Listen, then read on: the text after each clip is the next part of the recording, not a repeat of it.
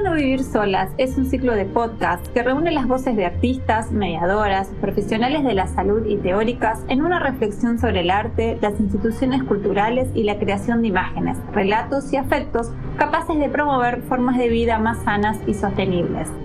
En este tercer capítulo convocamos al filósofo Diego Stulberg para reflexionar sobre la soledad, los efectos de la pandemia y del distanciamiento social en nuestra subjetividad. En sus palabras, Stulberg retoma algunas de las ideas del escritor y teórico Gilles Deleuze en torno a la soledad, al conocimiento de uno mismo y en relación con el vínculo con otros y con la comunidad. Diego Stulberg estudió ciencia política, coordina grupos de estudio sobre filosofía, fue miembro del colectivo Situaciones de 2000 a 2009. Presenta una vasta trayectoria en su producción intelectual vinculada a movimientos sociales en la Argentina y América Latina.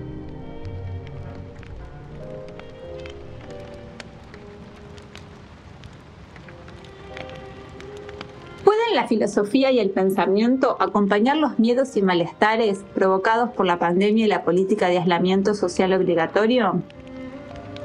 ¿Ha cambiado la experiencia del aislamiento social y preventivo el sentido de lo que dijo el filósofo Gilles Deleuze en cuanto a que el problema es que no estamos lo suficientemente solos?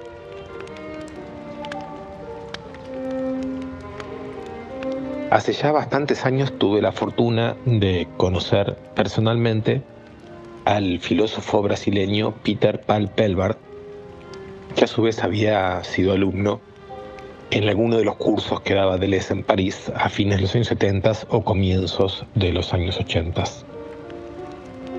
Conversando sobre, sobre estas cosas, Peter cuenta una anécdota que ha escrito también en algún lugar y yo creo que ha circulado bastante, pero que a mí me sigue impresionando como una de esas escenas que, digamos, que nos permiten, a mí por lo menos me permiten producir un tipo de síntesis sobre un problema puntual que es este de la soledad, ¿no? Según como yo lo recuerdo, Peter me comentaba que en una clase que Deleuze estaba dando, quizás sobre Leibniz, alguien levanta la mano interrumpe la, clase de Deleuze, cosa que entiendo que a Deleuze lo, irritaría mucho. Uno puede imaginarse a Deleuze irritado frente a la, pregunta de alguien que lo interrumpe, le dice a Deleuze, todo lo que usted está diciendo no es lo fundamental, lo fundamental es que estamos solos. Deleuze responde que él considera que no, que esa, esa intervención es equivocada, que el problema no es estar solo, que el problema es eh, no estar nunca lo suficientemente solos, o más bien que no se nos deje estar lo suficientemente solos. Para Deleuze, la soledad relativa, la soledad incompleta, la soledad, el proceso de, soledad, de solitud detenida, eh, se convertía en una, una, cuestión de padecimiento y tiene que ver con el conjunto de dispositivos que bloquean nuestro, nuestro acceso a una verdadera soledad que sería una suerte de descubrimiento de nuestras singularidades, ¿no? A partir de ahí entiendo que una cosa es la soledad del aislamiento, la soledad a que nos someten los dispositivos sanitarios, de control, de comunicación y de socialidad, ¿no? Una especie de soledad padecida, no elegida, sobre la que esta persona interpelaba a Deleuze. Y luego está el concepto de soledad llevada a un, en un punto, un cierto absoluto, ¿no? que es la soledad en el sentido de ponerse uno mismo como criterio, descubrirse uno mismo en su, en su dimensión única e irrepetible para desde ahí constituir un mapa de vínculos, un mapa de combinaciones, un mapa de eh, comunicaciones que sea productor de diferencia, que sea disfrutable.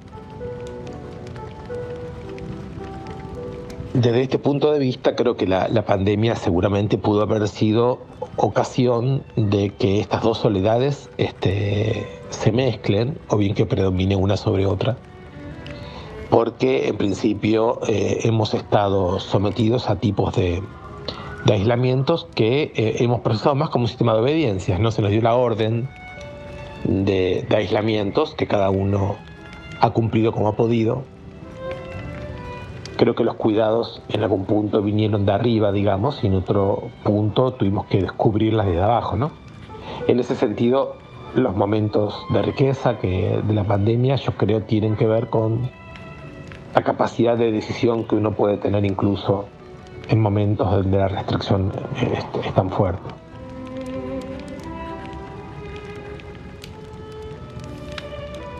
La vivencia íntima, individual, privada, no, no sé si estas categorías todavía se sostienen, pero digamos la experiencia más inmediata que cada uno tiene, no, no es del todo completa si no se retiene el hecho de que somos parte de una, de una ciudad, ¿no? de, un, de un colectivo mucho más amplio, donde lo sabemos muy bien, la, la, distribución de poderes, responsabilidades y privilegios es completamente desigual, cosa que la pandemia mostró y también acentuó.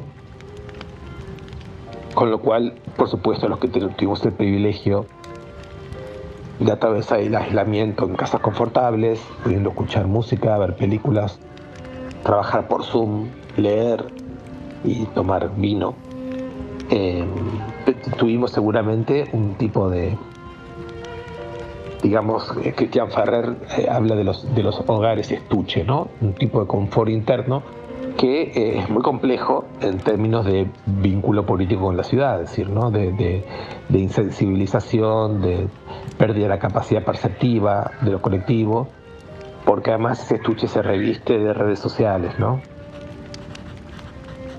Esta virtualización, digamos, del vínculo con los flujos de información, con los flujos perceptivos, eh, creo que nos ha restado eh, una capacidad política, una capacidad de vibrar con la ciudad y ese es un elemento particularmente complicado porque este, efectivamente en la ciudad en el peor momento fue atravesada por todo tipo de trabajadores de los servicios, de las aplicaciones, que parecieran que, digamos, que estaban sometidos a un régimen completamente distinto, ¿no? Más bien como de atención a los que estábamos encerrados. O sea que el encierro no fue homogéneo, ¿no? No, fue una ciudad encerrada, fue una ciudad eh, cuyas algunas de sus dinámicas entraron en suspenso, pero también una ciudad en la que se visibilizó como un cierto proletariado de la salud y de los servicios se exponía para conservar el encierro, la sustracción de otros sectores. Creo que todas estas imágenes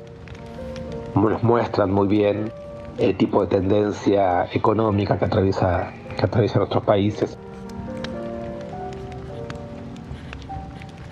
Por otro lado, el juego de las suspensiones de los automatismos vino acompañado por una aceleración de la instalación de otros automatismos, ¿no? Un poco lo que decía antes, la superinstalación de los automatismos financieros, informacionales, comunicativos, ¿no? O sea, las redes sustituyendo todo otro tipo de conversación, pero también en el manejo del dinero, en la compra de cosas, este, los, los órganos de la percepción completamente sustituidos por los órganos, digamos, de las corporaciones que producen formatos virtuales. La pandemia nos trajo mucho, ¿no? Una suerte de experiencia de la interrupción, de la ciudad quieta, de la imposibilidad de seguir con nuestros movimientos, por decir la suspensión de automatismos. La suspensión del automatismo siempre conecta la imposibilidad de la acción con, con la visión, con el oído, con el pensamiento, pero también inmediatamente la sustitución de una percepción del mundo por estos nuevos automatismos que nos sustituyen nuestros órganos por los órganos formateados. Me parece que si nosotros podemos despegar las nuevas tecnologías de la distancia, de la pandemia, entonces ahí podemos hacer un registro ¿no? sobre las horas de viaje que las personas precisamos hacer para encontrarnos de ida y de vuelta, sobre el hecho que muchas veces las personas no nos sentimos bien para encontrarnos con otros, y entonces hay que sostener la presencia bajo la forma de un compromiso muy incómodo, porque muchas veces uno necesita en el tiempo actual vincular las actividades que uno hace con eh, un tiempo doméstico que cada, que cada vez digamos hemos descubierto que tiene que tiene su importancia, ¿no? En qué comemos, en cómo limpiamos nuestras casas, digamos, hay todo un tiempo de dedicación de los, digamos, de, las vidas domésticas que Si uno las valoriza, entonces sobre todo consumen tiempo. Es decir, que hay una cantidad de razones por las cuales eh, las llamadas fobias se justifican no solo por una paranoia de la pandemia, sino también como un relevamiento más honesto de los compromisos presenciales de la llamada normalidad anterior. Hay un elemento ahí que aprenderemos los próximos tiempos a administrar, con suerte, y que tiene que ver con reconocer los momentos de soledad, los momentos, digamos, de la, de la domesticidad y los momentos del encuentro.